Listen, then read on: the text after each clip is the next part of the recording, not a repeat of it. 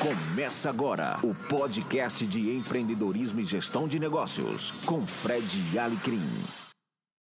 Olá, amigos. Caio Camargo falando de varejo e hoje meu papo aqui é com Fred Alecrim. Aguenta aí.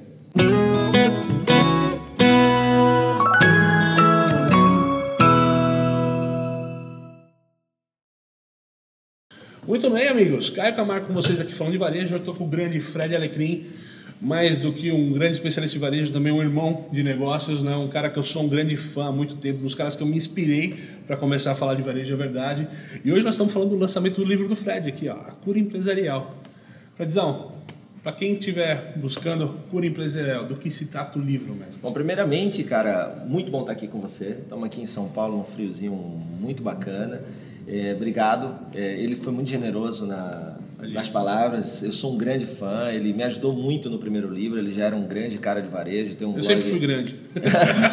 Tem um blog estouradíssimo e ele me ajudou muito divulgando o primeiro livro. Bom, a cura empresarial é, fala muito sobre é, o que, que é importante a gente cuidar dentro do negócio.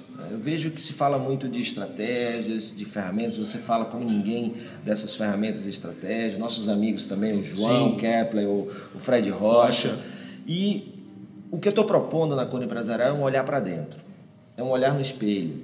Eu, eu digo que a gente está olhando muitas janelas, né? Vendo, a, abre a janela, vê o concorrente, vê o mercado, vê a crise. A crise, a vê- notícia, tá tudo ruim, então eu posso estar ruim, etc, e- etc. Exatamente. E eu estou propondo um olhar no espelho, um olhar para dentro, assim, o que que eu, naquilo que pode depender de mim, posso fazer para ser mais produtivo, para ser melhor e para quem é dono de negócio, para tua empresa que seja mais atraente, para que as pessoas que trabalhem contigo queiram trabalhar com você.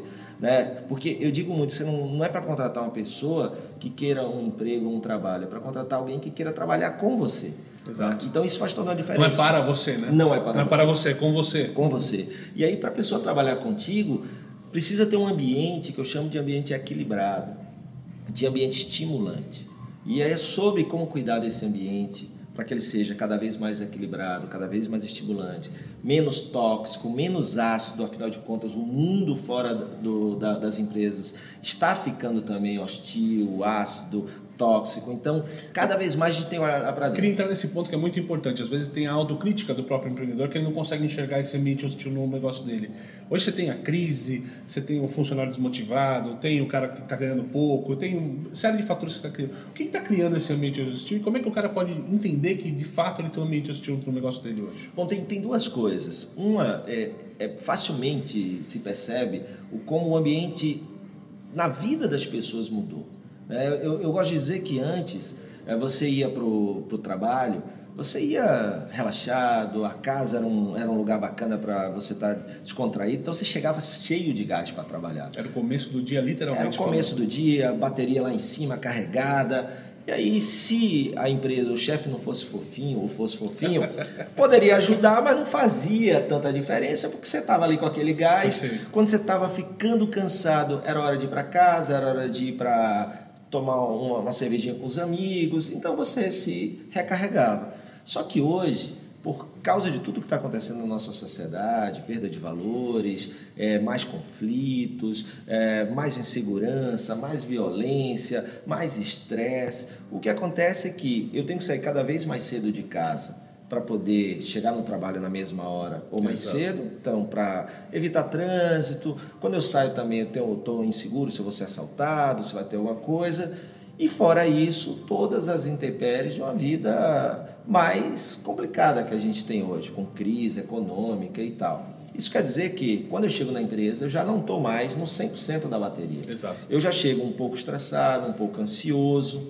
E aí, se o ambiente do negócio, o líder empresarial não cuidar do seu ambiente, aquele colaborador que já chega estressado, lá ele vai se tornar ainda mais ácido, ainda mais tóxico, complicando as relações, quebrando as equipes, transformando o continente que deve ser o negócio em ilhas, e aí a produtividade vai cair mais, Demais. a rotatividade vai cair mais e até coisas mais sérias como burnout, entre outras síndromes Exato. que vão acontecendo. Até mesmo depressão. Até hoje, mesmo né? depressão. E hoje, assim, se a gente fosse deixar, para a gente finalizando aqui, pra gente, se a gente for deixar uma mensagem. Hoje a gente fala muito de liderança, né? E liderança é colocada de qualquer maneira, né? Ser líder é inspirador, etc. Tal. Dentro desse cenário de ambiente hostil, de um novo momento do mercado né, que a gente está vivendo hoje e tal, qual que você acha que é a principal característica que um, um, líder, um empreendedor hoje tem que ter? Eu falo isso no, eu digo que o, o novo papel do líder, primeiro nesse ambiente, não é de motivar ninguém mais. Né? Não, eu acho até injusto cair na conta do líder a motivação de sua equipe. Perfeito. Ele é um ser humano também e também tem os seus momentos de altos e baixos e às vezes até mais pela pressão que ele tem da equipe, do chefe acima dele ou dos acionistas ou sócios e do cliente.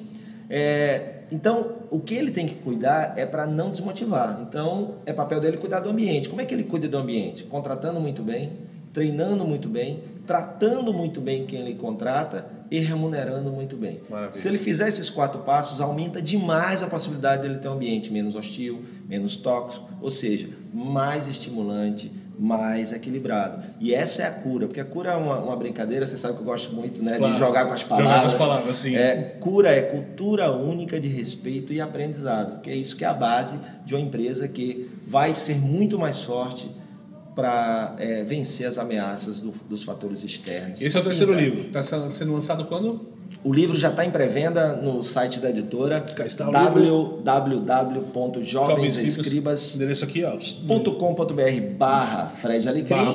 Está lá num preço promocional e frete gratuito para todo o Brasil. E no dia 1 de dezembro eu e meu amigo Caio Camargo, que também vai estar lançando o livro dele, Arroz, Feijão e Varejo.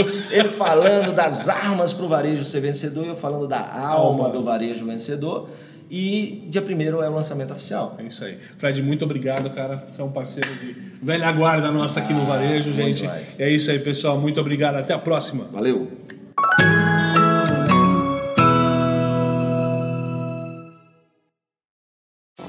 Você ouviu o podcast de empreendedorismo e gestão de negócios com Fred Alecrim. Acesse também o blog www.fredalecrim.com.br.